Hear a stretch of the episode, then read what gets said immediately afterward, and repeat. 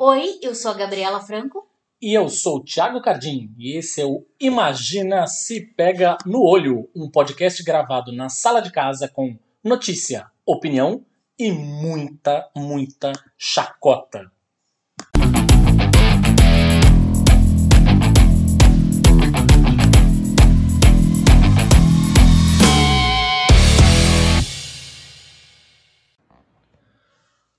Alô, olá, quem fala?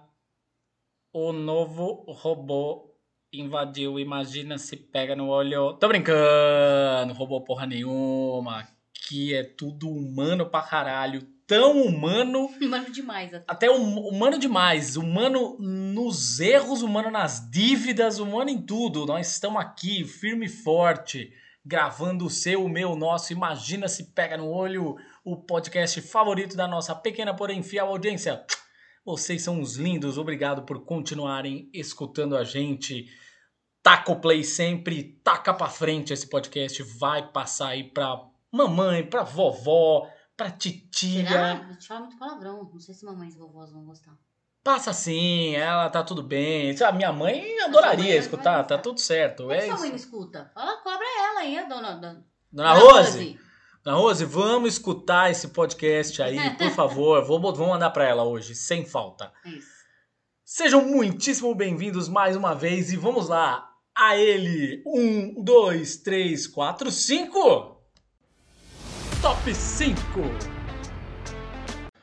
Muito bem, vamos lá. O nosso top 5 de hoje é uma homenagem ao nosso. Nem sempre vai ser assim, tá, gente? Às vezes, como já explicamos, quando a gente inventou essa de top 5 aqui no começo do programa, a gente pode pensar num bagulho que não tem porra nenhuma a ver, tá? Mas hoje, em específico, no episódio desta semana, o top 5 está diretamente conectado com o assunto da semana. Então, para homenagear o assunto da semana, nós estamos aqui com o nosso top 5 filmes sobre inteligência artificial. Nosso quinto colocado é Eu Robô, de 2004. É o filme dirigido pelo Alex Proyas com o Will Smith e a Bridget, Bridget Moynahan. Moynahan. Como é? Moynahan. Moynihan. Eu Robô, na verdade, é um filme baseado na obra do Isaac Asimov, que é um dos pais aí da ficção científica, e é também um filme que não é baseado em um livro, um conto específico, mas baseado na obra dele. E a importância, o filme é muito bom, mas acho que a principal importância dele é poder apresentar para o grande público as leis da robótica do Isaac Asimov, que dizem que o, o robô não pode de maneira nenhuma é, Substituir o humano. não, não pode de maneira nenhuma ferir um ser É. humano, isso não pode, aí ele não pode ferir um outro robô desde que isso não fira a regra número um e por aí vai. Enfim, procurem aí as regras da robótica do Isaac Asimov, que elas inclusive serviram de pano de fundo para uma porrada de outras obras e filmes que rolaram logo na sequência. Aí o número 4, Aí a gente tem Ex Machina, que na verdade é bem legal esse filme, putz, que é do Alex Garland, Garland com a, com a Alicia Vikander, com o Oscar Isaac, né? E o Durbnall, e o Durbnall Gleeson, que é o filho do... do, do do Gleeson. Brendan isso Gleeson, isso. exatamente. Que é um puta filme foda, que é uma robô, né? A Alicia Vikander é uma robô.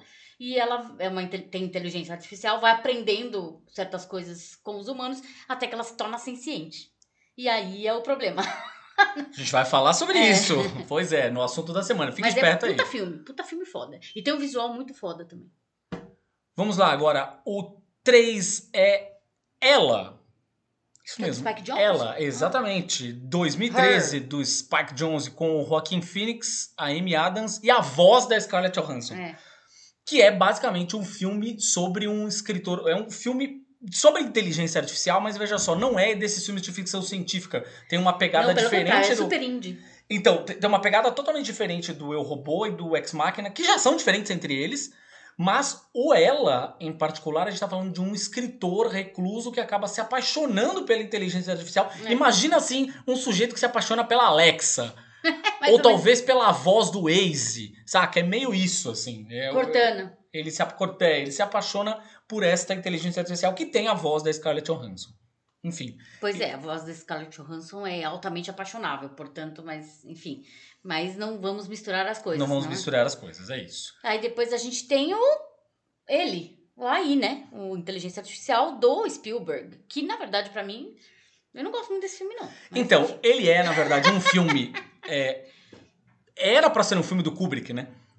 Ia ser o filme do Kubrick antes dele falecer. O, o, o Spielberg É. deu continuidade ao Tanto é que- filme. O filme é dividido na metade, né? Tem o filme aí Kubrick e aí Spielberg. É, né? se, tu, se tu vê o filme, presta atenção na cena da lua. A cena da lua, a hora que o, tá mostrando a lua e no fim das contas a lua é um balão, aquela cena é o corte imediato do que era o Kubrick antes do que tava mais ou menos pronto, né? É, é a, A a- é dali que o filme vira um filme do Spielberg, basicamente. O filme é bom, eu só não gosto do, dos muitos finais dele. Ah, eu acho que ele tem um fim que seria o fim perfeito, mas aí o Spielberg caiu na tentação de fazer um outro final. Ali era um final falso, vou mostrar o outro final. Ah, não, na verdade não era o final, tem um outro final. E aí Que é aquela coisa de foi perdendo a força. probabilidades, né? Da própria inteligência artificial. Exato. né? Mas só que isso foi perdendo a força, porque um filme ele, ele conta uma história e aí- mesmo quando ele não tem final, ele ainda conta uma história, entendeu? Ele te impacta de alguma forma. Agora, quando você fica apresentando vários finais para esse filme, é- é, eu acho que a história se dilui. Entendeu? Exatamente. A, a beleza da história, a força da história, ela se dilui. Porque aí você se perde, você fala, ah, não sei, mas qual que eu gosto e tal. E eu acho que perde a força. Mas então, é por isso que eu não gostei. É, e o primeiro, É, primeiro não tinha como ser outro diferente aqui. 2001, uma Odisseia no Espaço, aí sim, do Kubrick, né? O filme de Só, 1968.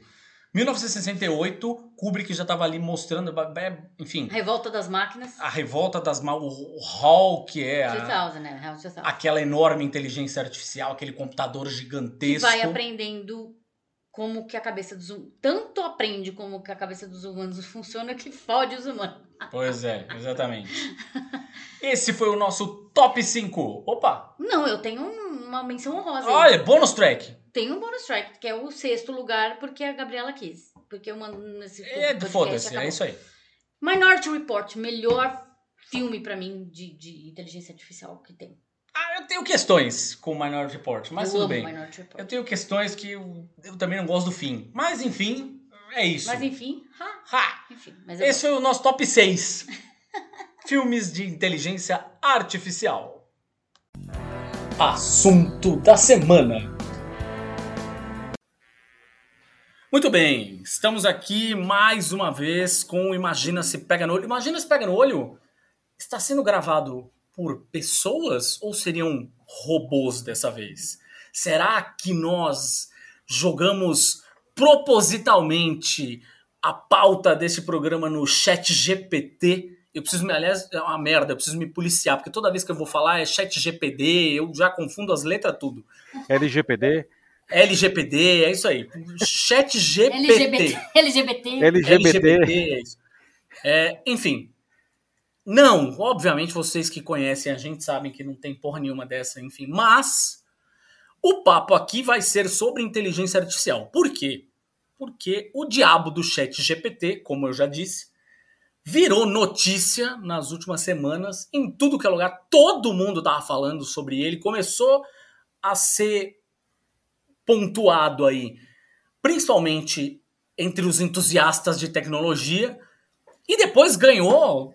Todos, imagina, tem os gibitubers de quadrinhos, por exemplo, já estavam falando de chat GPT. Ah, onde eu vou parar? Não vou morrer de morte horrível.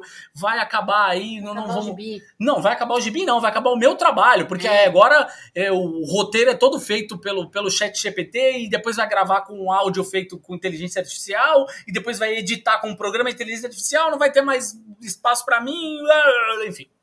É a velha, como é que fala? É um medo ancestral do ser humano ser substituído pelas máquinas. Pois é. E aí, no fim, temos a galera de. Eu acabei vendo, só pra citar alguns, uma galera de quadrinhos falando sobre chat GPT. Ainda tem também da, do, do- da galera do, do AI de desenho também, né? Aquele outro programa lá. A galera de arte, É, sim, é de verdade. arte, tem nossa, falado bastante. é. Muitos, né? Não, não é um só, na verdade. Aí, É. no caso da, de arte, tem uma porrada de, de de opções. O Chat GPT não é a única, tá, gente? Enfim, é, o que não faltam são inteligências artificiais neste formato textual, né, ou seja, de texto. É, tem uma porrada de opções aí, só escolher. Uma, uma galera já usava o Write Sonic, por exemplo. Mas o ponto do Chat GPT é que tem lá o apoio da dona Microsoft por trás. E, obviamente, ele é muito maior, mais amplo, o escopo dele, né? Muito mais profundo. Mas eu vi, de novo, voltando, uma galera de quadrinhos falando, a galera de gastronomia. Ah, será que eu vou precisar criar receitas ou ele vai criar por mim e eu vou ficar obsoleto? Eu não sei o que lá. Se eu colocar lá, cria uma receita com é, mel e limão. Aí o cara faz uma puta receita incrível e eu. A, a minha profissão foi pra casa do caralho. Eu vi um monte de gente falando, um monte, vira o assunto no boteco, assim, sabe? o chat GPT virou assunto no boteco. Foi parar no, no, Fantástico, o Álvaro Pereira Júnior fez uma matéria no Fantástico. No dia seguinte estava no boteco, na padoca, as galera falando de chat GPT. Então, para falar sobre isso e sobre o futuro da humanidade, o futuro das nossas profissões e tal, não sei o quê, trouxe aqui um velho amigo da época da AOL Brasil, que nem existe mais, vocês Jovens. Jovens, joga no Google para saber o que, que é AOL. Joga no chat GPT. É, é, joga no chat GPT, pede para ele te explicar o que, que foi a AOL. A AOL já teve o seu capítulo brasileiro aqui. A gente trabalhou junto lá. Tô aqui com o seu Paulo Silvestre. Seja muitíssimo bem-vindo. Imagina se pega no olho. Obrigado. Eu sou o chat GPT com a voz da Cortana. Brincadeira, não sou não. Pelo é de verdade, é de verdade.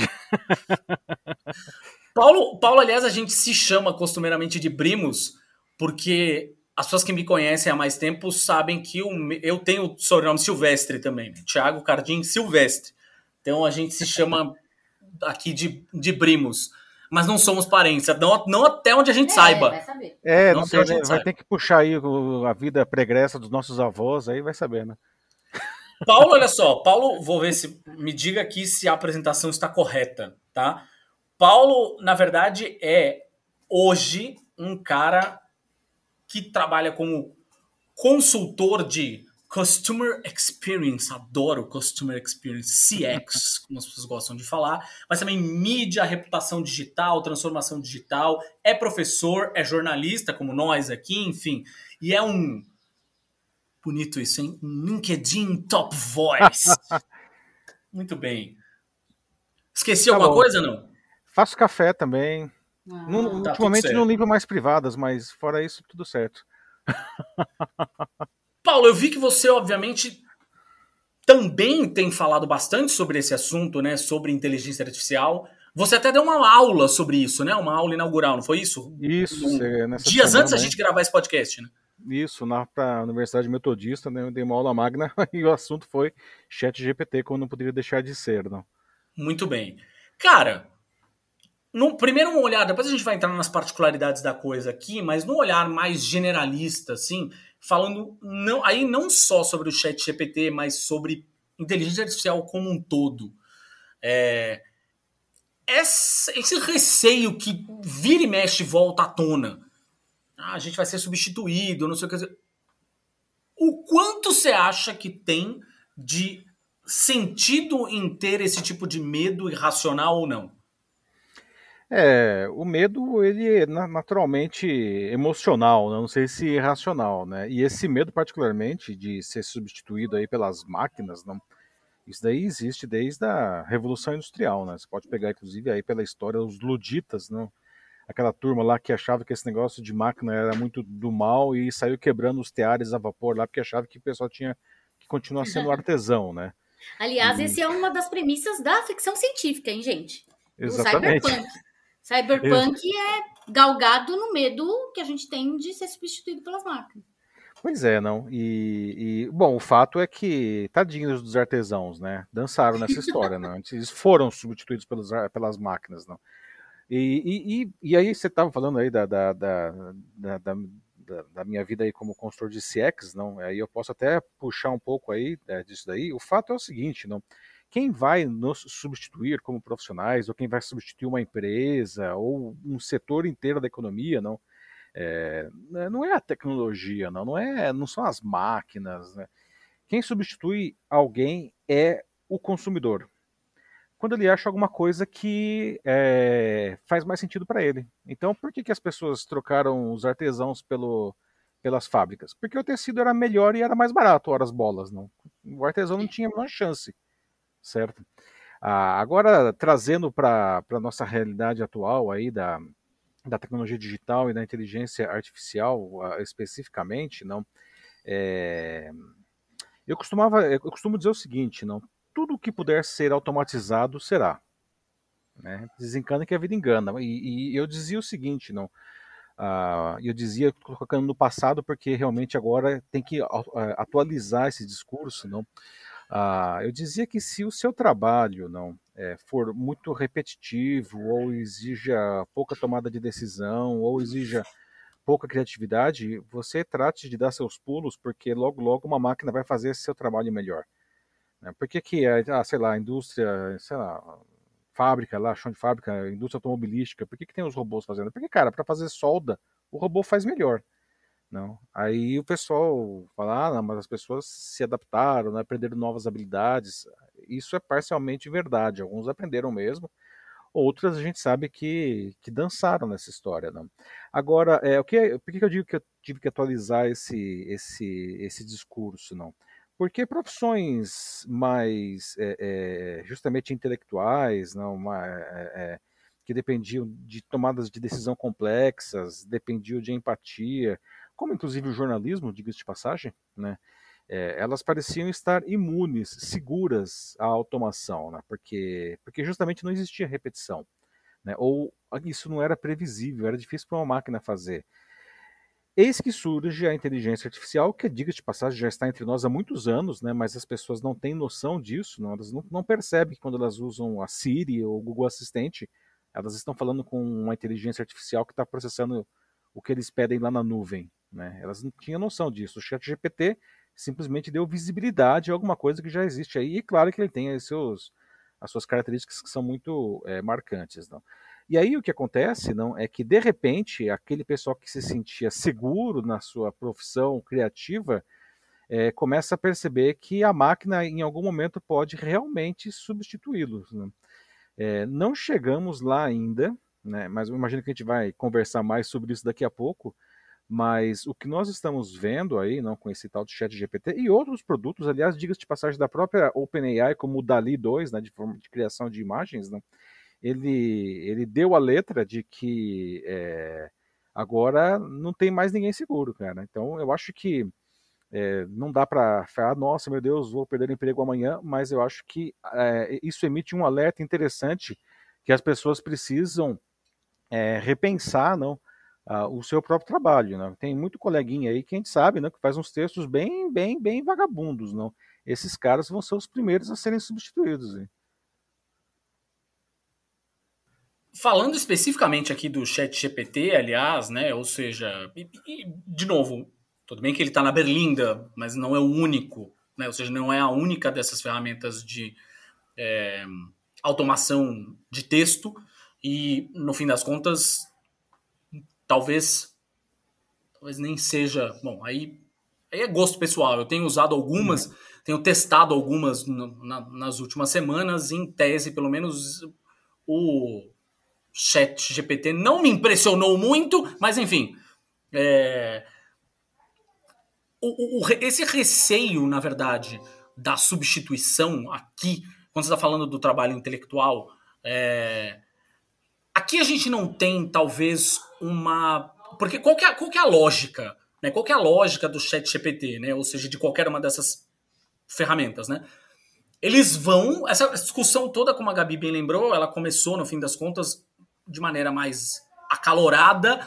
É, para a galera do design, por exemplo, né? Uhum. É, quando a galera começou a usar aquele aplicativo de imagens, né? Fazer as suas, os seus rostos em. Ah, o Lensa, né? Isso! Lance, uhum. é isso, né? É, e aí, eu, logo na sequência, todo mundo tava se divertindo com aquilo, a imagem, piriri, haha, minha cara, aí um astronauta, uma coisa meio não sei o quê. E aí a galera de design começou a falar: ei, ei, peraí, calma.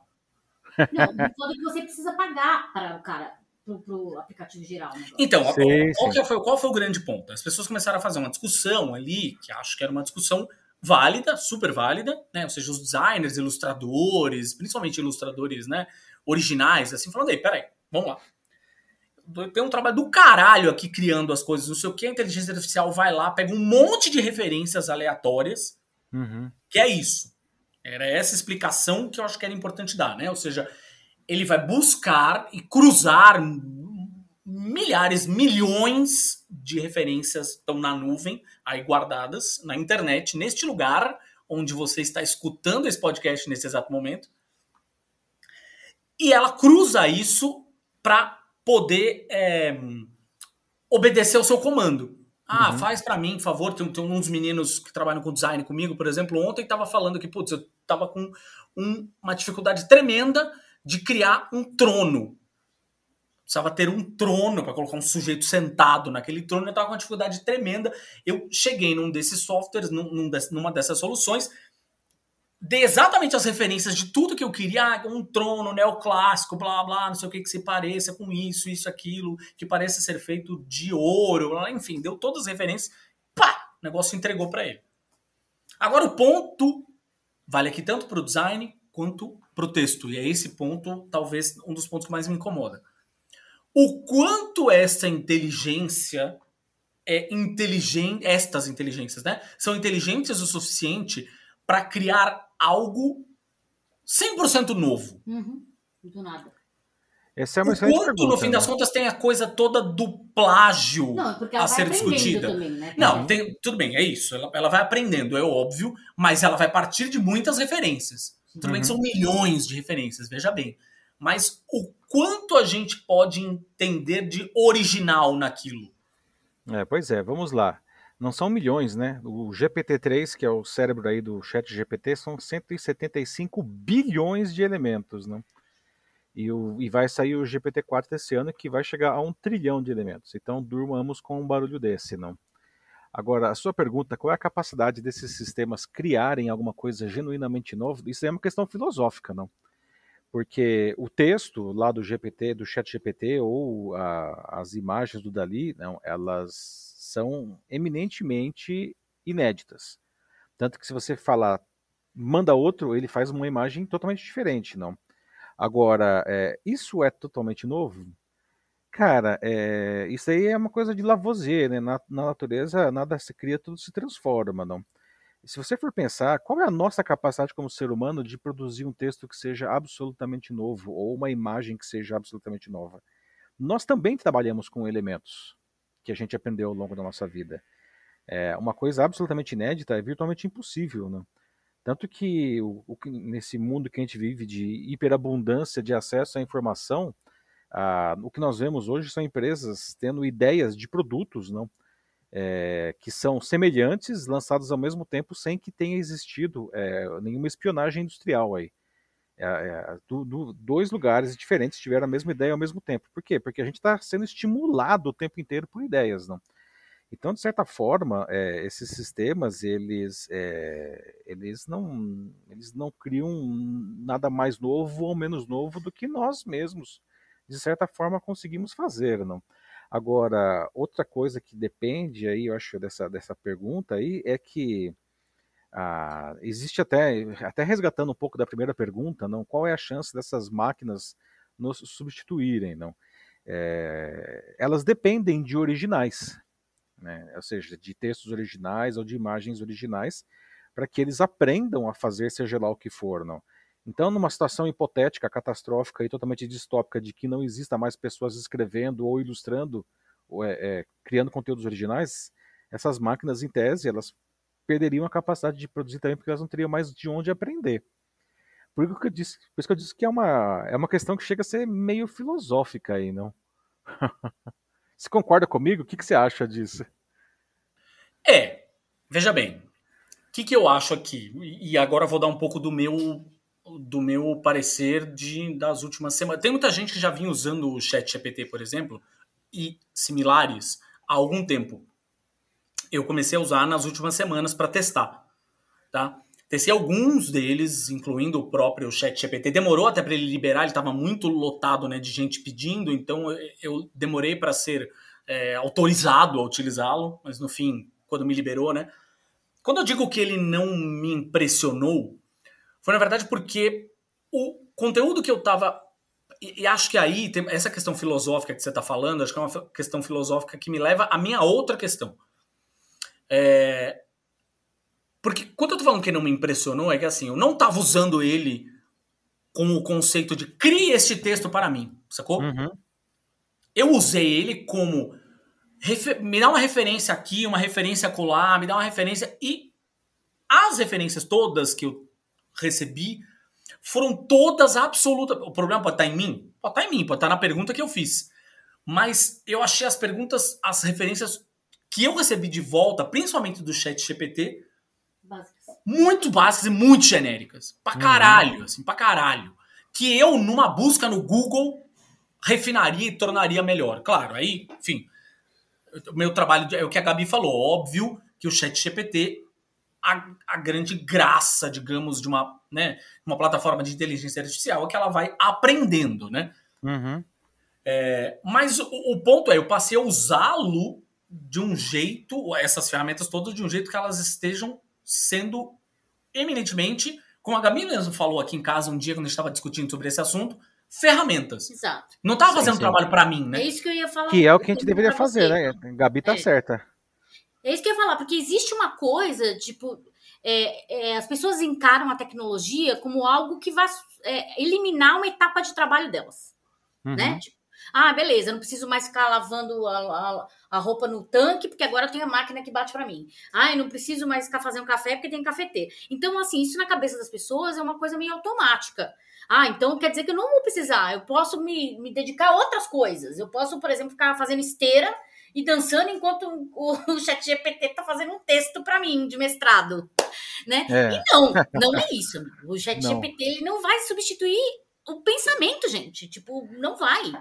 É uma, você pode usá-lo justamente para encontrar meios de, de, de, tornar o teu texto mais, mais é, como é que se diz? Mais apelativo para as pessoas, para, sei lá, você não sabe como fazer um texto para varejo e aí precisa de exemplo. É, pode ser de inspiração, e, talvez até. É, assim. entende? Uma coisa específica, tipo, caraca, eu sou jornalista e eu não sei fazer texto para varejo, não sei fazer aqueles textos que tem na, no, no supermercado. Compre três por um. Tabloide das é, Casas Bahia. Exato. Não sei. Eu que, é preciso... é uma, que é uma, dica de passagem, um talento, cara, né? É um talento, claro que é. é Exatamente, mas eu tudo, nunca fiz, então eu preciso tudo. ter um exemplo de como faz. E aí o chat GPT vai me dar esse exemplo. É isso, né, Paulo? É, é você sabe que isso daí é, é, é interessante, não? Porque nós temos aí não, algumas agências, algumas empresas que oferecem produção de texto ou de imagem também, ou criação de logo, vários serviços assim criativos, intelectuais, por um serviço, assim, por um preço muito baixo. Então, sei lá, quero que você faça aqui uma, uma reportagem, eu pago 100 reais. E, e aparece alguém que faz. Uma pessoa, tô falando, né? É, obviamente você não pode esperar não que essa que essa reportagem vai ganhar, um Pulitzer. Pulitzer. Exatamente. é um negócio tosco, né? Por isso que eu digo, esses caras correm mais risco aí de serem substituídos, não.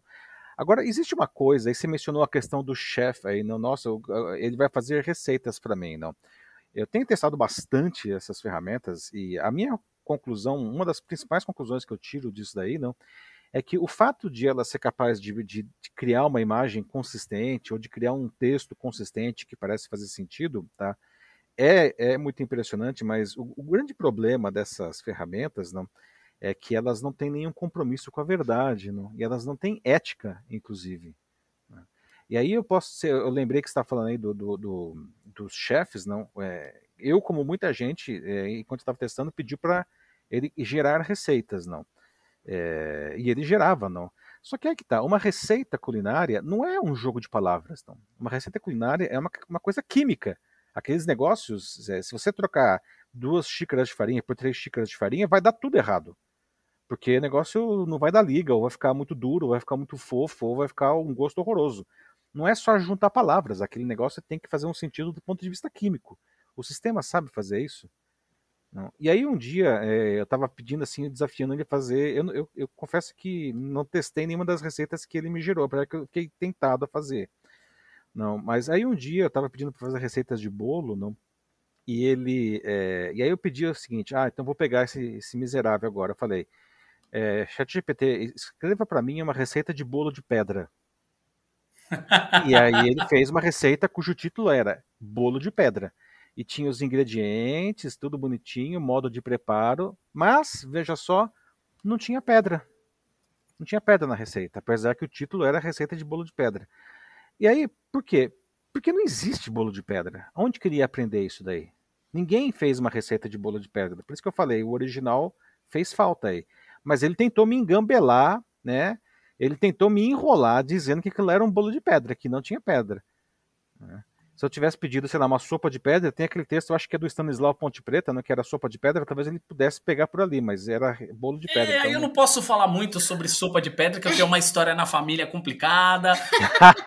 Mãe, a senhora não está ouvindo isso, vamos mudar de assunto. Então tá. Mas o que eu quero dizer é o seguinte, não, é, ele não tem compromisso com a verdade. Quem garante o que ele está me escrevendo é verdade? Exato. Você mesmo falou que, que as referências eram ruins. Quando eu estava escrevendo um artigo para o Estadão, que faz três semanas que eu, eu só falo disso daí, mas segunda-feira que vem não vai ser sobre o chat GPT, prometo, né?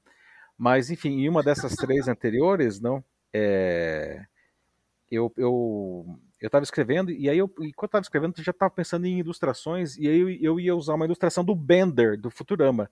Hum. Né, que é um robô tal, né? Bem miserável, digo de passagem, não? Adoro o Bender. Nossa, adoro. Então, aí eu cheguei assim, ah, é, vou fazer um, um teste com esse cara aqui, né? E aí eu escrevi assim, é, é, me explique por que Futurama foi o melhor desenho animado já feito. E aí ele escreveu um texto com um monte de argumentos reais, dizendo, ó, Futurama foi o melhor desenho animado já feito por causa disso, ele tratava os não sei o que, a robótica, não sei o que, um monte de coisa. Aí eu falei, hum, ok. Aí eu escrevi na sequência. E por que, que os Flintstones foram os melhores desenhos animados, o melhor desenho animado já feito? Os Flintstones foram o melhor desenho animado já feito porque foi o primeiro desenho animado Ele... em horário nobre. Não sei. Ele valida puxa saco. É, puxa Ele saco. valida tudo que você fala. Por Ou isso seja, que eu falo, eu... olha, olha, olha o perigo disso. Você chega lá e fala, incluí um viés na pergunta. É para a humanidade. Pronto. É, e ele vai justificar. É. Assim, eu, eu, coloquei um viés na pergunta. Primeiro eu falei que o Futurama era o melhor desenho animado, ele falou, é isso aí, é mesmo, por causa disso, por causa disso. Ah, mas eu falei, não, os Flintstones são desenho animado. Falei, é, é isso aí mesmo, né, por causa disso, por causa disso. Falei, Ué, mas qual que é o melhor, afinal de contas? Quem garante que não é os Simpsons? Sem dúvida. É, é, então, é, veja, ele não tem ética, entendeu? Ele não tem, Exato, ele, não tem não nenhum compromisso com a verdade. É. Ó, aí, isso me leva a uma outra questão, que também estava aqui na pauta, que é o seguinte. É, isso de não ter ética é uma questão, e a outra questão que acho que é importante é o quanto ele tem de fato de viés.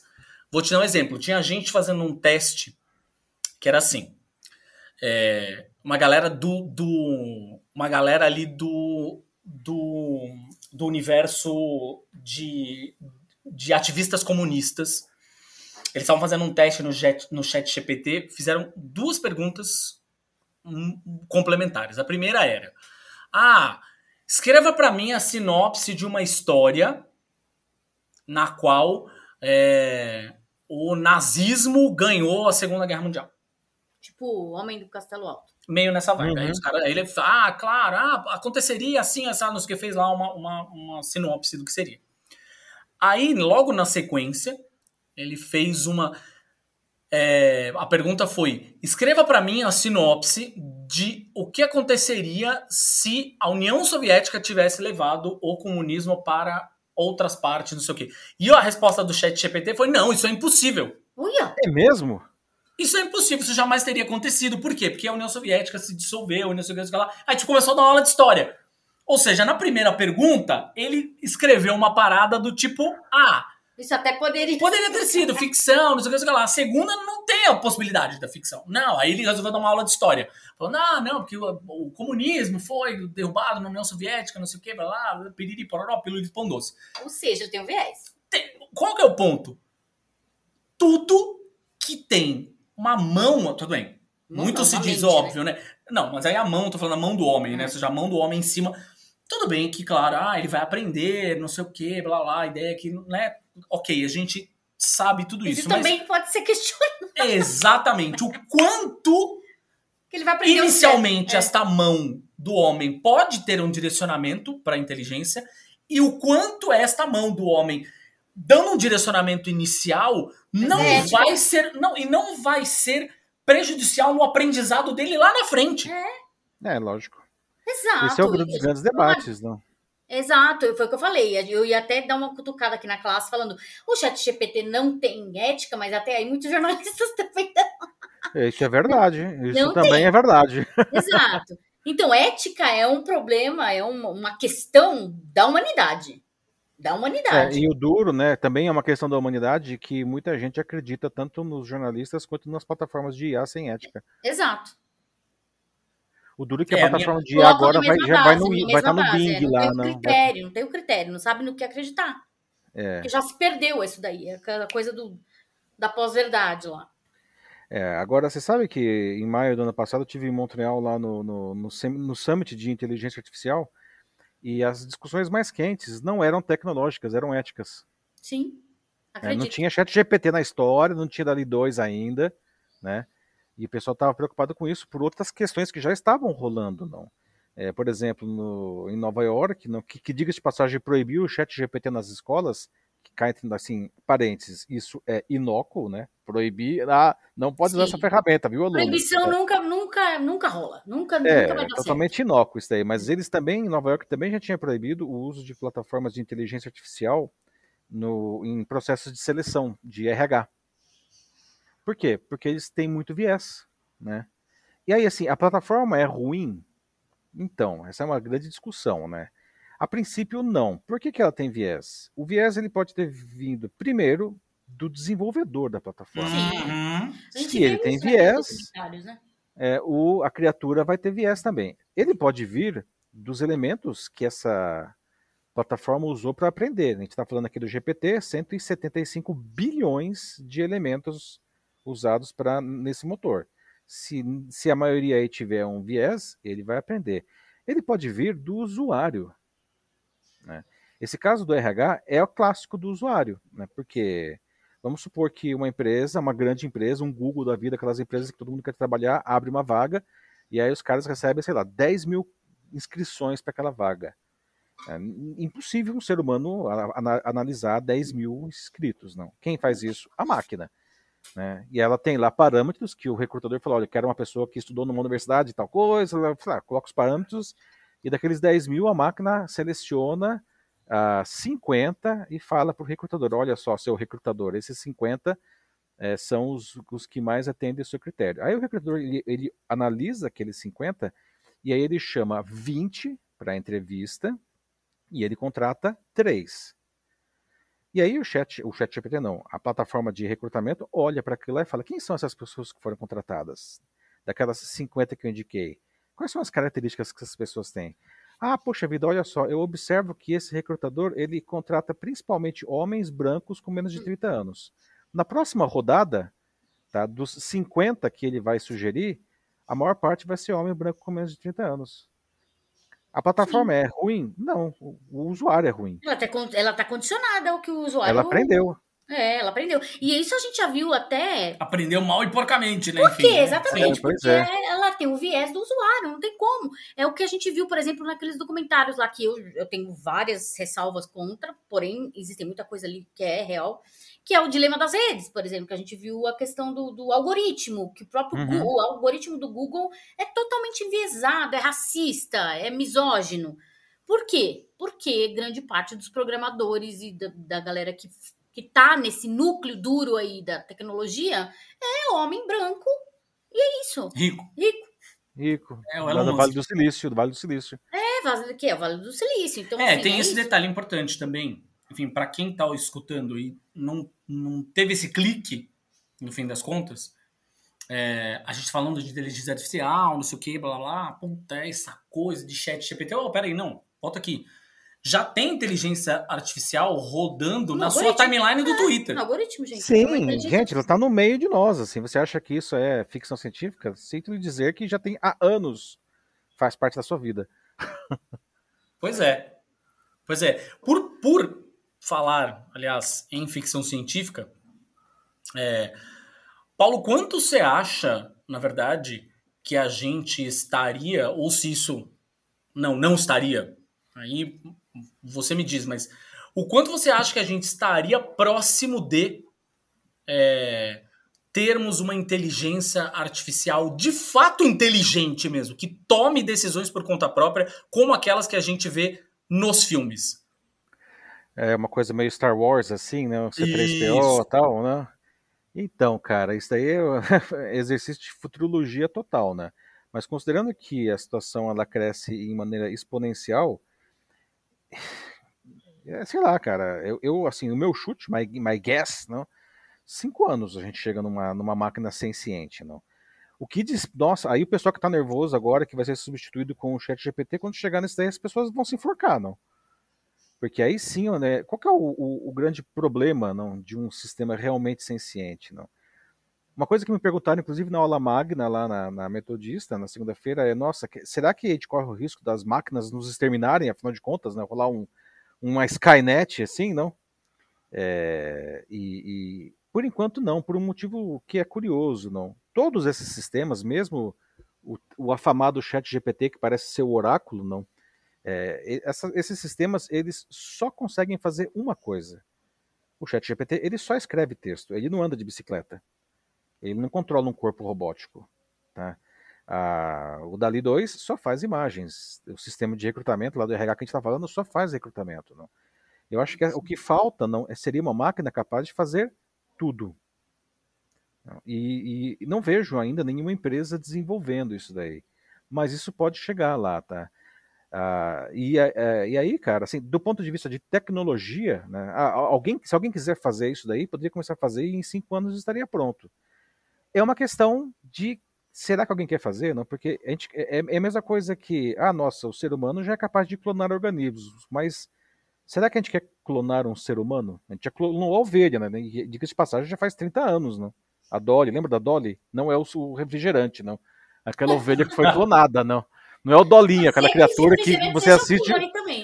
É, você, você assiste a propaganda da Dolly e tem pesadelos à noite com Dolinho, assim, não, não é, é. isso daí, não.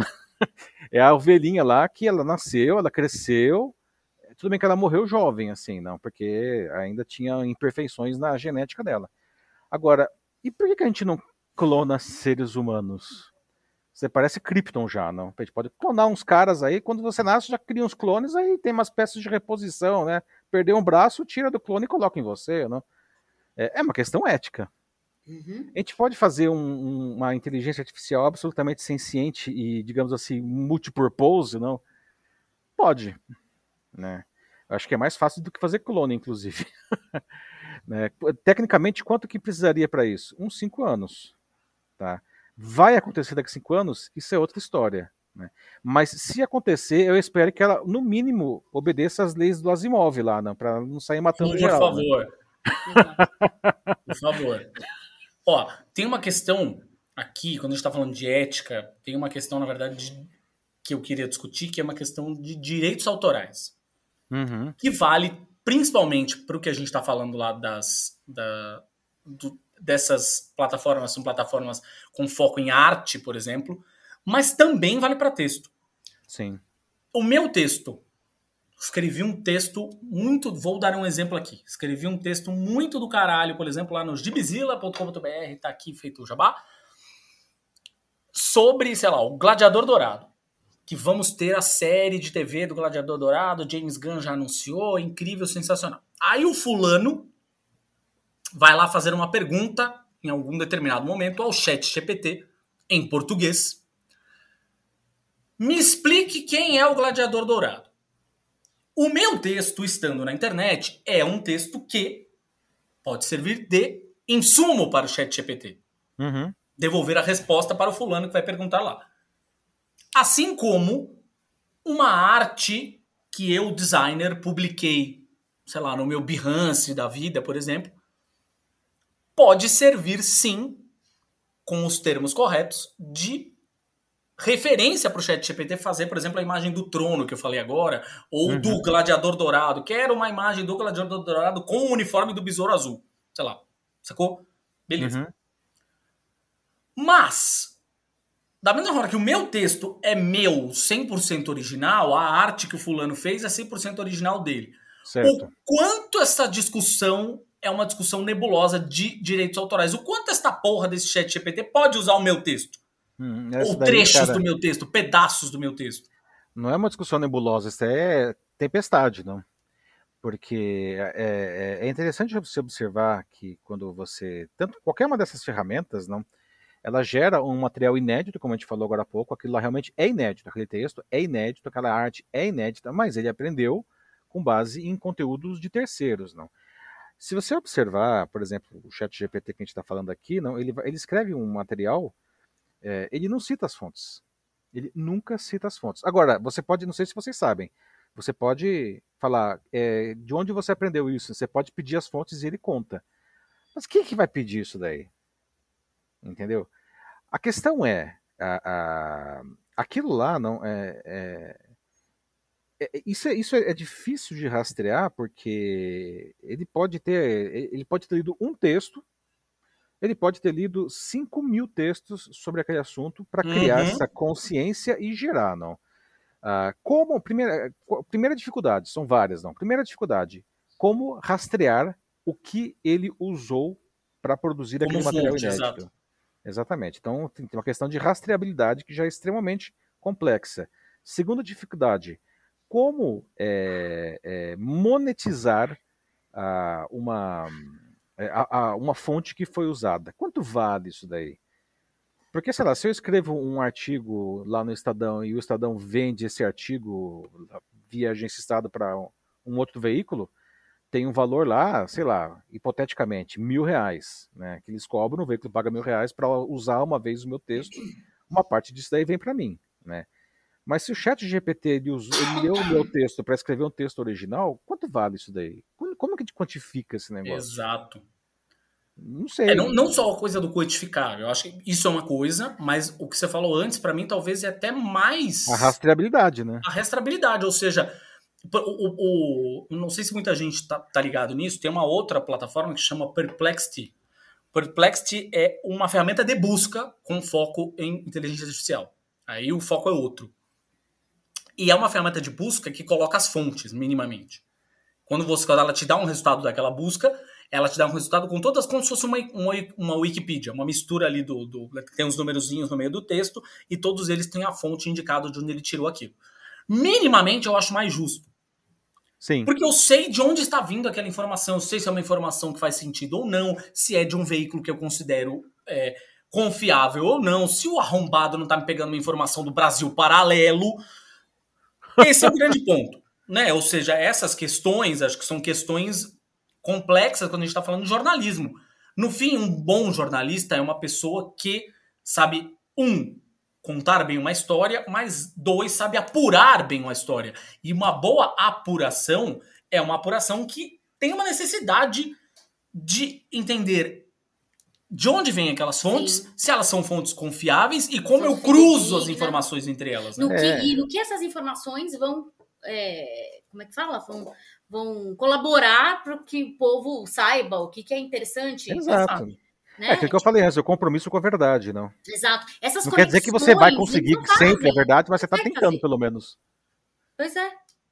Eu, por exemplo, o que eu sempre falo, tipo, até para galera que começa o foca, que começa no jornalismo, assim, a gente sempre fica super preocupado com aquela fonte, a fonte máxima, né? Tipo, a fonte que ah, o cara que tá lá, o insider lá dentro. Meu, às vezes você descobre muito mais coisa entrevistando coisas mais interessantes que vão corroborar para sua matéria, entrevistando a galera que está no entorno, que igual a galera ah, fez sim, lá do, do, do, do, Palácio da Alvorada. Ela foi entrevistar quem? entrevista justamente, entrevista o motorista, entrevista o pessoal da limpeza, entrevista a galera que estava ali nos bastidores assistindo aquilo todo dia. Uhum. E que uhum. tem o quê? Que tem a percepção do povo, porque eles são do povo, eles estão lá trabalhando. Entendeu? É, e, é, e, é uma visão diferente. Se você fica com. Isso é uma crítica ao jornalismo palaciano, que eu acho que é um problema, não? E o nosso jornalismo é altamente palaciano, não? A gente vive na mão das autoridades aí, não? Mas isso é só uma perspectiva, não? Ah, eu costumo dizer, como professor de jornalismo, não? é que é, a verdade não, ela nunca está num extremo. Sim. Seja qualquer que seja esse extremo, né? Exato. Direita, esquerda, em cima, embaixo, de fianco, de esgueio.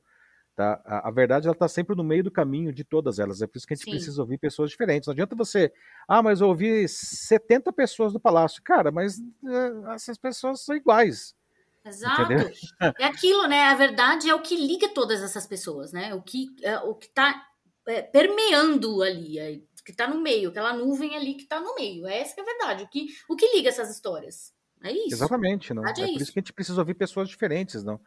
Porque é, é- é curioso isso, não. É, que é o tal do outro lado, não. Por que a gente precisa ouvir outro lado? Você pode pegar assim cinco pessoas que observaram exatamente o mesmo fato, elas elas estavam lá, elas observaram o fato. Sim, E você pergunta para elas e as cinco vão contar uma história diferente. exato. Elas viram a coisa acontecer, mas elas sempre vão contar. Então, qual que é a verdade? A verdade é a média das histórias, entendeu? Exato. É o que foi em comum nós- entre eles, é isso. Que deve ter Exatamente. tido alguma coisa em comum. Então, alguma coisa em comum, essa é a verdade. O que, a- o que impactou todos eles de alguma forma comum. É isso. Porque senão, Exatamente. cada um tem sua verdade mesmo. É, é realmente, cada um enxerga uma situação de uma, de uma forma. Se a gente for ver isso pro lado da natureza, é aquela coisa, né? Quem tá certo? A, a aranha ou, ou, A ou mosca. a mosca? É quem isso. passar o gênio adiante. É. Quem sobreviver. O, tem uma questão, uma, uma questão que tem, na verdade, agora tem se tornado mais quente, inclusive, com relação a essa discussão de, de inteligência artificial, que é privacidade. Uhum. E está levando, obviamente, as pessoas a discutirem também regulação. É, O que, que você acha a respeito disso, Paulo? É, esse, inclusive, foi o tema do artigo dessa semana no Estadão, né? É, Tô que ligado, existe, um, tô ligado. existe uma grande um debate se a inteligência artificial deve ser regulada ou não, tá? Ah, e os que são contra a regulação é, são aqueles que argumentam que você não pode é, é, regular a ferramenta porque a ferramenta é uma espécie de bom selvagem, não? Ela sempre vai tentar fazer o melhor né? E se, se o resultado é ruim, porque as pessoas usaram mal. Né? E tem um precedente aí é, inegável que é o das redes sociais, não? As redes sociais são ruins, sei lá, elas foram criadas para as pessoas encontrarem os amigos da, da, da, infância, né? Esse era o objetivo das. Se elas viraram uma ferramenta de destruição da sociedade pelas fake news, é porque a, a, as pessoas usaram mal. Isso é o argumento das pessoas que dizem que não deve regular. Horas, mas então eu vou usar o mesmo exemplo das redes sociais. Você acha mesmo que o seu Zuckerberg é completamente inocente nesse processo das fake news? O cara me cria uma ferramenta que é a máquina perfeita de convencimento, que tem 3 bilhões de usuários, que tem um algoritmo que faz é, é, você ver aquilo que reforça os seus conceitos e os seus preconceitos. E aí você pode falar: não fui eu, foi o homem de um braço só. Olha aí, fica a referência. Se você entendeu essa referência, você já, já deveria ter tomado a quarta dose. pois é, procura aí no chat GPT quem que é o homem de um braço só. Não? É, assim, é óbvio que essa ferramenta ela tem um papel aí nisso daí, não? E, e ah, mas então quer dizer que a gente vai acabar com as redes sociais? É claro que não. Assim como a gente não vai acabar com, as, com a inteligência artificial. Mas essas empresas, elas não podem simplesmente se eximir de qualquer responsabilidade do que está acontecendo. Essa semana mesmo a gente estava vendo aí o, o, nosso amigo Elon Musk. Cara, esse cara, desculpa aí, seu Elon, mas eu acho que você sofreu muito bullying quando você era criança, não?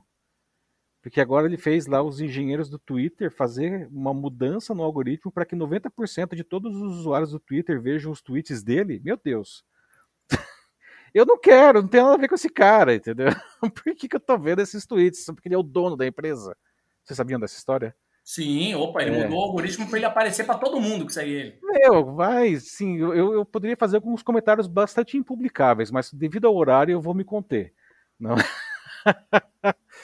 Qual é, não? Então, assim, voltando à pergunta original, é, eu não acho que nem a inteligência artificial, nem as redes sociais, nem ferramenta nenhuma pode crescer é, livremente na vida selvagem, entendeu? Porque é, isso daí, bom, essas empresas, Google, Facebook, Apple e tantas outras, elas são mais poderosas que, sei lá, que o governo americano. Né? Então, é, achar que, que elas são bons selvagens, inocentes, não meras ferramentas de pessoas malvadas, não é uma inocência.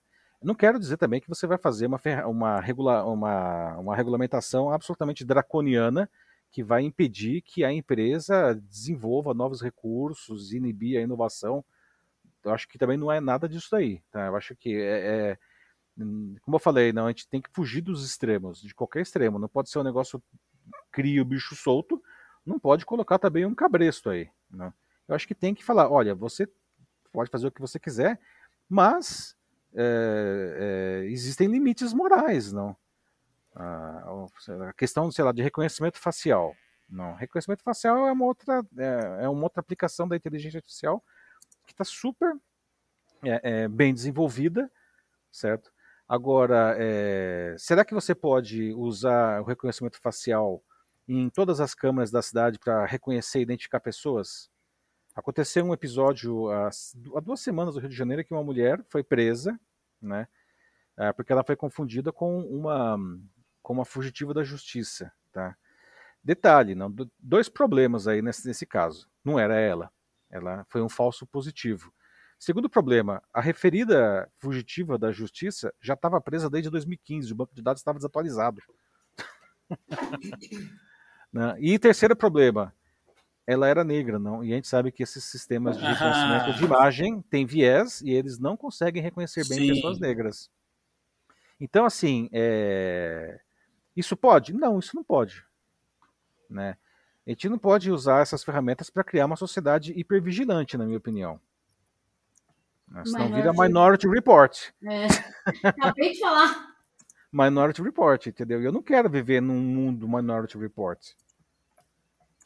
É, sim, ah, mas sim. a tecnologia é super legal. É, é, pois é, só que qual é o custo social que a gente paga para acabar com os crimes? Não? É o Minority Report, não? Lá você prendia pessoas antes de elas cometerem o crime. Mas quem disse que elas iam realmente cometer o crime? É um troço assim, de novo a ficção pode nos ajudar, né? Eu não quero aquilo. O custo social é muito alto. Então eu acho que tem que ter é, alguma regulação. Essa, você perguntou a minha opinião, a minha opinião é essa, tá?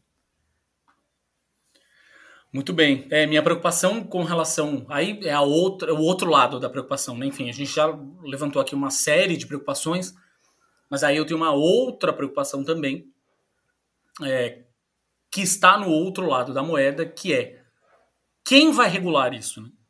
Uhum. Né? Ou seja, no fim, eu acho que é, é importante, a regulação é, é super importante, mas a minha preocupação é quem vai regular e sob que ótica. Uhum, isso é uma excelente preocupação. E eu acho que a, é, a, origem aí da resposta é, é, definir quem é que vai criar a legislação, para depois descobrir quem é que vai verificar. Né? Eu acho que se deixar isso na mão dos nobres senadores e deputados, tá, eles sozinhos definir isso daí, vai ser uma tragédia. Porque, primeiro, por mais bem intencionados que eles sejam, vamos dar aqui o benefício da dúvida, não, é, eles não são especialistas. Né? Então, é, é, bom, a gente está passando por um outro problema atualmente, né, que é a definição da desinformação. O governo quer acabar com a desinformação. Super bem intencionado, eu acho que precisa fazer alguma coisa mesmo. Mas a proposta, na minha opinião, ela falha num ponto básico, que é definir o que é desinformação. Eles não conseguem definir isso. Porque para você criar uma regulação nesse sentido de proibição ou de punição, você precisa definir de uma maneira inequívoca a, o elemento que está sendo criminalizado. Por exemplo, desinformação se você não consegue definir isso de maneira inequívoca, falar isso é desinformação, isso não é desinformação. Se você não consegue definir isso, já ferrou, certo? O negócio vira um instrumento aí, e aí eu acho que é a sua preocupação, né, do, das autoridades de plantão, né, a autoridade vai pegar essa, essa legislação e vai distorcer aquilo para fazer o que ela bem entender. Ah, isso daqui não é é desinformação sim, e não é, né? Mas é, enfim, o negócio que está falando mal dele, ele vai falar que é desinformação. A inteligência artificial é a mesma coisa. Então, é, vai ter essa regulação? Um, ver, veremos, né? Mas se tiver, não, isso tem que ser discutido com todos os interessados, todos os impactados. Que no caso da inteligência artificial, é basicamente todo mundo. Então você precisa ter, sim, os políticos, você precisa ter juristas, obviamente, você precisa ter acadêmicos uh, de, de ciência da computação, você precisa ter acadêmicos de filosofia, você precisa ter pessoas da sociedade civil, você precisa ouvir diferentes é, é, é, frentes, não? Porque senão a, a legislação, seja ela qual for, ela já nasce viciada. E é um negócio muito Exato. difícil de fazer. Muito difícil de fazer. Exato. É isso aí. Senão vira, vira instrumento de controle, não de censura, enfim, o termo que você quiser. Exatamente. Acabei de ver um tweet aqui, um cara mandando para o Choque de Cultura, falando, é, pediu para o chat GPT fazer um, fazer um roteiro de Choque de Cultura, e aí ainda escreveu para os caras, falou assim, é, pelo, pelo jeito vocês vão ter bastante trabalho durante muito tempo, que saiu uma coisa horrorosa. Porque é justamente isso, gente. É, a, é, o roteiro dos caras é arte, é humor e tal. E essas minúcias, a máquina não consegue pegar. Até. É, isso, essa, essa, isso é interessante o que está falando. Não? O negócio aí, que também que uma, uma crítica ao chat GPT, pelo menos por enquanto, né? É que é boring o texto, não? É um negócio é, sem sal, assim, não. Não tem essa, esse, essa pegada. Não tem pegada. É, Exatamente, qual é o meu grande ponto? Volto lá no, no, na utilização que eu falei que fiz lá no começo, ou seja, achei tudo muito genérico, muito óbvio, sei lá. A minha preocupação, de fato, agora falando especificamente sobre texto, que é, no fim das contas, a nossa área de expertise, né, enquanto jornalistas, publicitários e afins, é, a minha grande preocupação é que, no fim, se a gente já vivia um momento essa é uma discussão que eu tenho tido bastante também. Seja, a gente já vivia um momento de achatamento dos conteúdos Sim. por conta do pensamento de SEO. Ah, eu preciso criar um texto. Preciso então, repetir essa palavra. Preciso repetir vezes, essa palavra né? tantas vezes. E aí o texto acabava ficando. Pobre. Não o texto. Ele ficava empobrecido, mas não empobrecido só SEO, para quem não sabe, são, tá, gente, que está ouvindo aí do lado, são as estratégias que são usadas para um texto ser mais encontrado nos mecanismos de busca. É. Então, usar, por exemplo, uma determinada quantidade de. Se define a palavra-chave que vai nortear o texto e você usa uma determinada quantidade de vezes aquela palavra-chave no primeiro parágrafo, no segundo parágrafo, para você ser mais encontrado. Os textos acabavam ficando, acabaram ficando, acabavam não, acabam ficando na maior parte das vezes, tão orientados para isso que eles se tornam empobrecidos. A pessoa está com foco totalmente em tornar o texto encontrável e não, tem e não tornar o texto bom. É. A minha preocupação com o chat GPT, no fim, é que a gente esteja criando aí uma horda de pessoas que vão basicamente só usar o chat GPT e que tais né, e variáveis dele para criar textos que no fim das contas vão ser todos iguais, todos é. genéricos. Né? Como nessa lógica do SEO, ou seja, ah, um texto que eu construí rápido e um raso, é raso. E raso. É, esse é o uhum. grande ponto. É isso, você nunca consegue ter nada além que você, que você não ache no Google, não, não consegue ter uma discussão um pouco mais aprofundada, não consegue ter informações novas. Caraca, não sabia disso. Isso é uma coisa que realmente eu não sabia. Lendo esse texto eu aprendi, ou então fiquei sabendo. Não tem. Não, não, não é... tem a, assim, não tem a, é a mesma coisa quando a gente fala da. Fora que não tem a, a questão do, do engajamento do texto. Do, ponto de vista de. Aquela coisa saborosa, né? De, é, de, estilística. De estilo, é. é. de estilo. E aí tô falando de estilística. Não tem personalidade. Não tem personalidade. É o texto, nunca que o chat GPT, coitado, conseguiria escrever um texto como a Isabela Boscov escreve. É. Pois é. O texto dela tem a cara dela, tem o jeito dela. Você lê aquele texto, você ouve, você a, voz dela. Você ouve a voz dela falando. Exatamente. E é engraçado que você pode pedir para ele escrever um texto com o estilo de uma pessoa e ele tenta mimetizar, é. mas não é. Mas não é. Mas não é. Ele vai usar palavras que essa pessoa usa, ele vai usar construções que essa pessoa usa, mas não é. Tipo, você pede, né? pede para escrever um texto que é característico de não pontuação, por exemplo, Saramago. Né? Uhum. E aí ele, tipo, é, vai colocar um montoado de palavras e diretos, igual o Saramago usa, mas não vai ser Saramago, né? Pois é. É a mesma coisa que chegar pro C3PO e falar, C3PO, por favor, explique a lógica do Han Solo. Ele não vai é. conseguir, cara. E olha que o C3PO é senciente, né? Ele já é espertinho. É, ele, aliás, ele fala isso em vários momentos do filme. Não consigo entender essa pessoa. Não? Versado em muitos idiomas da galáxia. É, exatamente. 6 bilhões aí de idiomas, não? Pois Nem é. por isso ele consegue entender a, o jeito de, da cabeça do Han Solo. Só pra gente é. encerrar aqui, Paulo, qual que você acha que é, considerando, portanto, o quanto a gente sabe que a cultura pop, de alguma forma, é, mostra pra gente, talvez, um pouco, né, dos, do, do, que vem pra, por aí, pela frente. Star Trek tá aí que não, não nos deixa mentir, né, com todas as, as inspirações claríssimas da NASA ao, aos objetos usados, aos gadgets usados lá em Star Trek, não sei o quê. É, tem algum e aí pode ser dos mais sutis até os mais, né? Se algum filme ou série, quer que seja, que você acredite que tem de fato um olhar é, mais, é, talvez, mais apurado sobre o que nós podemos esperar sobre a nossa relação com a inteligência artificial daqui para frente? É, eu robô. Olha só, eu hein? com o Will Smith. Que, aliás, é baseado não, no, no Asimov, não. Não, não, não, não é o, o livro Eu, Robô do Asimov, mas ele é inspirado, né? É, eu acho que é uma coisa interessante aí, não? O que mais? É... Eu acho que essas coisas muito apocalípticas, tipo Terminator, eu acho que não, né? Uh, eu acho que, de certa forma, Star Wars é mais realista do que Star Trek, do ponto de vista de relacionamento com a tecnologia. É, mesmo porque a tecnologia de Star Wars ela é uma tecnologia mais suja, não?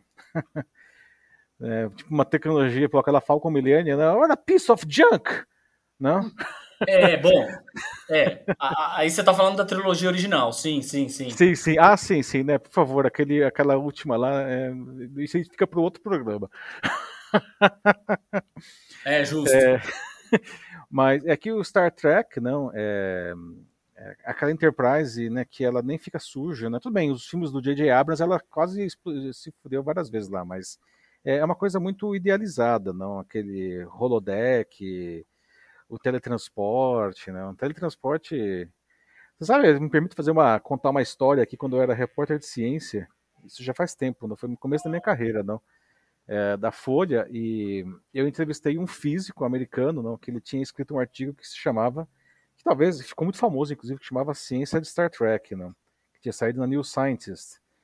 E, e aí a gente falava sobre qual é a chance de cada uma daquelas coisas acontecerem. Não? E, e quase tudo que tinha ali, a chance era mínima. Não, assim, coisas que podia acontecer, a visão, é, é, visão artificial para pessoas cegas, é, a questão de armamento, de telecomunicações, não, dobra espacial já era um problema, né?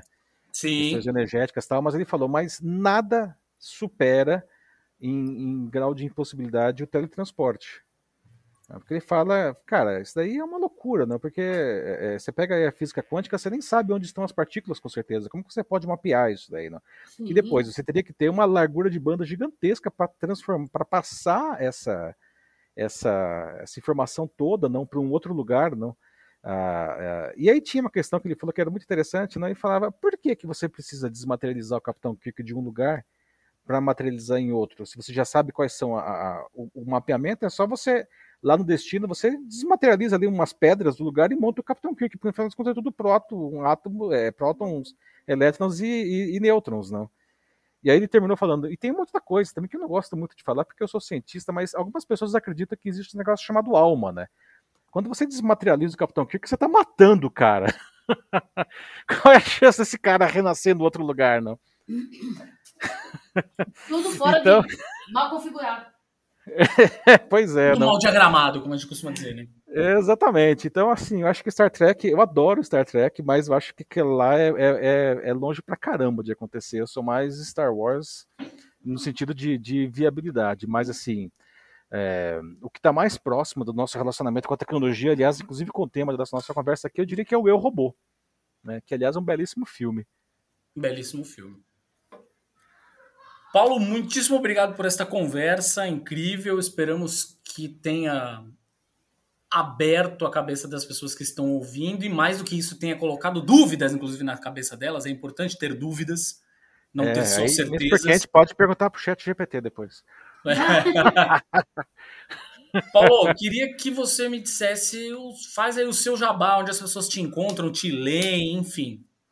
Bom, é, vocês podem me encontrar em todas as redes sociais, não? É, a minha rede social principal, eu, em todas as redes eu tô com o Paulo Silvestre, e aí existem os homônimos, não? Mas eu tô com o Paulo Silvestre, exceto no LinkedIn, que é a minha principal rede, lá vocês me encontram com Paulo Fernando Silvestre JR, de Júnior, né? É, é onde eu realmente faço aí mais, mais contatos, tal, tudo que eu publico sai ali, não? Tem no Estadão também, não? Ah, toda segunda-feira de manhãzinha tem um artigo lá no Estadão, que, que vem também um vídeo aí junto que está no, no YouTube, não? É assim que vocês podem me encontrar. É um prazer aí sempre conversar. Deu para perceber que a gente gosta de conversar, né? Quando a gente se junta aqui ainda, não? Tá? A conversa vai longe.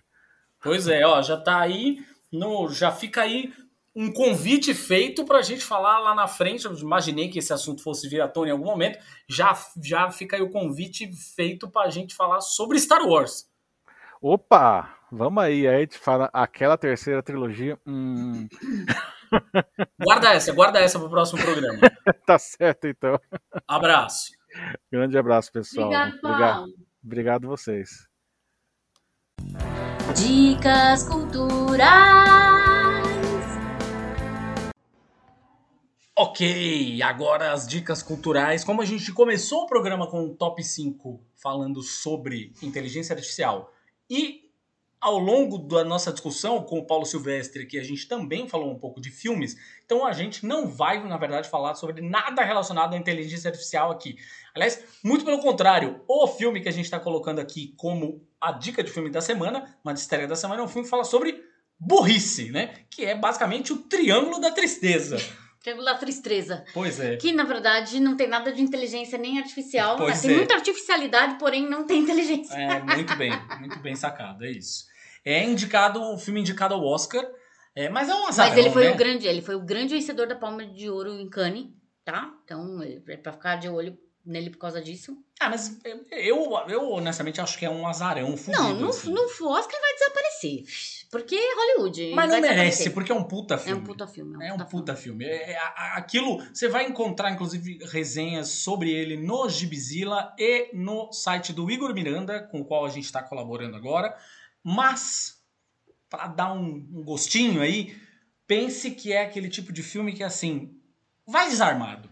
Vai sem ler nada, não precisa ler sinopse. Se tu quiser, ler a nossa resenha depois, até, se for o É, caso. exatamente. Eu recomendo ler a nossa resenha depois. Não porque tem spoiler, mas porque é realmente gostoso você não saber nada sobre o filme. Você assistiu o filme desarmado, sem saber o que esperar. Esse filme é um filme que tem... é- tem é- é Se você é pobre e quer ver milionário se se fuder. fuder, você vai amar. Só É isso que eu isso. te falo. É um filme que ele pratica o campeonato mundial de reviravoltas de roteiro, assim, é maravilhoso. Assim, assistam sem esperar é, aquela, aquele olhar tradicional hollywoodiano, até Sim, porque o filme é não tem- dirigido por um sueco, né? Não tem moralismo, é isso que é incrível. O filme não é moralista, o filme não te explica nada, porque não é hollywoodiano. Essa é uma das coisas que eu já. Inclusive, eu já expressei isso aqui no podcast diversas vezes, que eu tenho bode de cinema norte-americano por conta disso. Eles explicam, explicam, explicam, explicam. Porque deve ser uma galera muito da burra que não entende subtextos e contextos. Então, eles ficam explicando e isso me irrita. Né? E, meu, não é um filme que explica porra nenhuma. Hollywood me explica tudo, né? É. Dá vontade de fazer. Tem um- o, a- o, o livro Os Homens Explicam Tudo Pra Mim, então tem o Hollywood Explica Tudo Pra Mim. É isso. Pois é. Aí, série. Série, assim, a gente. Vocês me perdoem, vocês vão perdoar nós aqui, mas a gente está no clima da série do momento aí, que é The Last of Us. A gente Sim. aí tá acompanhando todo domingo, 11 horas da noite, nós estamos aqui ligadinho no, na HBO Max. É, O Porque último capítulo, então, me destruiu, destruiu, destruiu. Eu fui dormir traumatizada. Traumatizada. a gente não joga o jogo, Sim, nunca joguei. nunca jogamos Aliás, o jogo. nós, nós não. Eu e o Thiago não somos gamers, a gente é nerd de outras coisas. De é nerd muitas outras de coisas, muitas menos outras jogo. coisas, exatamente. Eu, a gente é nerd de quadrinho, de RPG, o, o Thiago ainda mais que eu, porque foi jogou RPG para caralho na vida, foi mestre de RPG, enfim. E eu joguei só pouquíssimos RPG, mas ainda joguei. É, jogo de tabuleiro a gente curte pra caralho, livro a gente lê muito, mas game é uma coisa que, sei lá, a gente, acho que a nossa geração, sei lá, a gente passou isso, né? Porque tem uma galera da nossa geração Tem, que tem curte uma pra galera da caralho. nossa geração Eu tive que é Atari, eu tive viciada. Atari. E foi o único game que eu tive, depois não tive mais nada. Não, eu parei tive no Atari vários. e não parei mais. Eu tive vários. Tive o Atari, tive o Nintendinho, tive Não, o Mega eu não tive mais Drive. Mas aí eu parei no 16 bits aí do Mega Drive. Nem pulei por Depois, 32. de, é, depois do Atari eu não tive mais nada. Aí minhas filhas que jogam, né? A Sofia e a Valentina são gamers, amam jogar, enfim. Mas E a gente não joga e estamos gostando bastante da Tô série. amando a série. amando a série. Inclusive as comparações, assim, você que é um crítico de cinema, de TV, que está comparando a série com Walking Dead, é a comparação mais preguiçosa Nossa, que alguém gente. podia fazer. E eu gostava de muito de Walking Dead no começo, hein? Eu acompanhei até a terceira e sem falar temporada. Que o Walking Dead é baseado num quadrinho, né? Tipo, Não, mas, mas nem tô falando sobre isso. As pessoas estão falando que a narrativa é parecida, porque zumbis e o Não é. caralho, não sei o que. Gente, não é. é uma coisa. Mundo apo- pós-apocalíptico são Não coisas é. completamente Last of Us diferentes. é muito mais, eu acho muito mais intensa que, que o The Walking Dead. Tem menos ação, É, pelo menos por enquanto, tá tendo menos ação que o Walking Dead.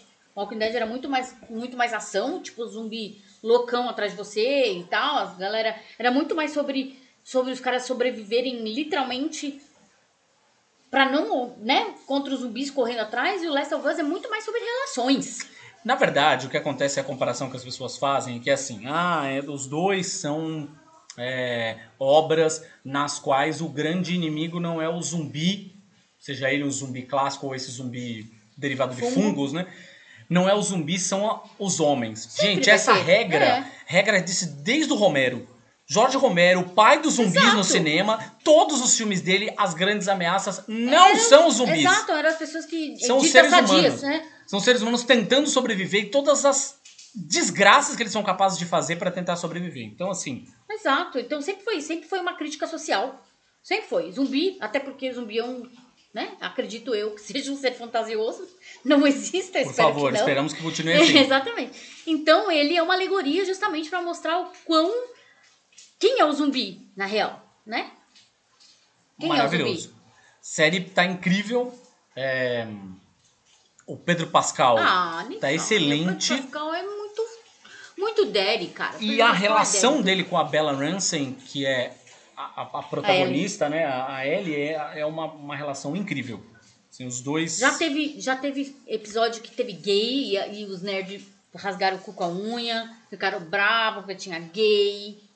Já teve episo- outros episódios. Aí, né, tipo, a gente, a gente que sabe. A gente não joga o jogo, mas a gente sabe a história dos personagens. Sim. Então, assim, tipo, não sei como eles vão reagir quando, né? Tipo, mais pra frente algumas revelações serão. vão ser feitas nesse aspecto. Então, tipo, quero que se foda. Quero mais é que se foda. The Last of Us, tá? E entra no hype com a gente, hein?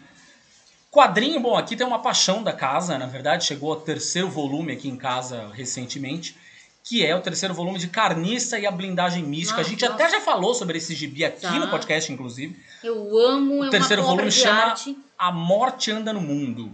Tá? Já tá aí à venda. Se você entrar no site da Monstra, por exemplo, da loja Monstra, você compra lá. É uma obra de arte do Chico, que é um quadrinista pernambucano espetacular. Meu, assim. espetacular. Os desenhos do Chico são uma coisa assim transcendental. As aquarelas dele são brutais de lindas, assim, brutais de lindas. E conta a história, novamente a gente vai falar sobre isso, conta a história das mulheres no cangaço.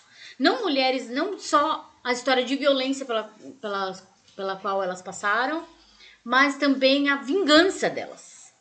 Que é a parte mais legal, né? Vamos combinar. Elas se. Detalhe importante aqui, tá? Elas se vingando, Carniça é uma delas, né? Elas têm codinomes, tal qual os homens, elas também assumem é, os seus codinomes. É, a vingança delas não só contra a, a polícia, né, que tá caçando, não sei o que, mas contra os próprios cangaceiros, É, os homens Os caras que cangaceiros. violentaram elas, porque vocês sabiam, não sei se vocês sabem, mas tem muita gente que romantiza o cangaço e não era isso, né? Tipo, é claro, é, do ponto de vida, vista político, os caras foram super super importantes até como resistência contra o governo vigente. E a gente tem que pensar nisso, que realmente eles tinham mais é que fazer isso. Porém, eles eram extremamente cruéis e selvagens com as próprias mulheres do bando. Eles simplesmente eles sequestravam mulheres que eles achavam bonita, pega, se pegavam como se fosse um pedaço de carne, eles pegavam pra eles. E eles estupravam essas meninas. E eles não eram, não eram, mu- muitas delas não eram mulheres, ainda eram meninas, meninas, tinham 14 anos, 13 anos. Então, assim, é um negócio muito brutal. Essas mulheres sofreram muito. Eles batiam nelas, violentavam ela, elas sexualmente e ainda obrigavam elas a serem cangaceiras, né? Tipo, tinha a parte da liberdade, ah, porque elas eram, é, como é que fala? Fora da lei e tal, faziam o que queria, era contra a autoridade e tal. Mas também elas, ainda assim, as mulheres eram submissas aos, aos homens. Exato. Então tinha uma hierarquia dentro do, cangaço e as mulheres, é claro, sempre se fudiam, né? Carniça e a Blindagem Mística, inclusive vai virar filme. Fiquem, Pois vocês vão é. escutar muito falar ainda desse. Pois é, nós somos Dessa muito série de quadrinhos fãs aí. dessa série. A gente, a gente dese- deseja todo sucesso ao Chico, que ele merece muito, que ele é um gênio, gênio, gênio, gênio. E por último, disco. Aqui também a gente entrou no hype, tá? Que assim, nós não éramos da, nós não somos da idade das pessoas que foram atingidas por esta banda. 25, 30 anos de idade é a galera que eu vejo hoje nas redes sociais surtando ao descobrir que esta banda finalmente voltou, está lançando um disco novo. Mas os meus amigos mais jovens, ou pelo menos um pouco mais jovens do que eu, tá? Vocês aí, 25, 30 anos de idade, vocês não, são, não são já tão jovens, tá? Queria só deixar isso claro. Mas enfim, meus amigos mais jovens fizeram eu pegar gosto por esta banda. Passei a escutar um disco, outro, uma música, outra. Tá aí, gostei. E aí tava esperando sair esse disco, é o disco do Paramore. A- o disco se chama This Is Why. É, é um disco que é uma delícia, super gostoso de ouvir. É, tem um pouco daquele daquela pegada é, punk que eles sempre tiveram, mas obviamente é um punk é, que brinca muito com música pop, que brinca muito com outros ritmos. É, é, é um disco que assim é, é aquele para você deixar ouvindo e você escuta tranquilamente no repeat sem perceber. Quando você vê o disco voltou de novo pra primeira música, você já tá escutando outra vez e tá ali curtindo, daqui a pouco você já tá repetindo um refrão, daqui a pouco você tá repetindo um outro, um lá lá, batendo o pezinho, quando você vê, entrou na onda para amor. This is why. Escuta aí que a diversão é garantida. Obrigado por ouvir mais este episódio do Imagina se pega no olho.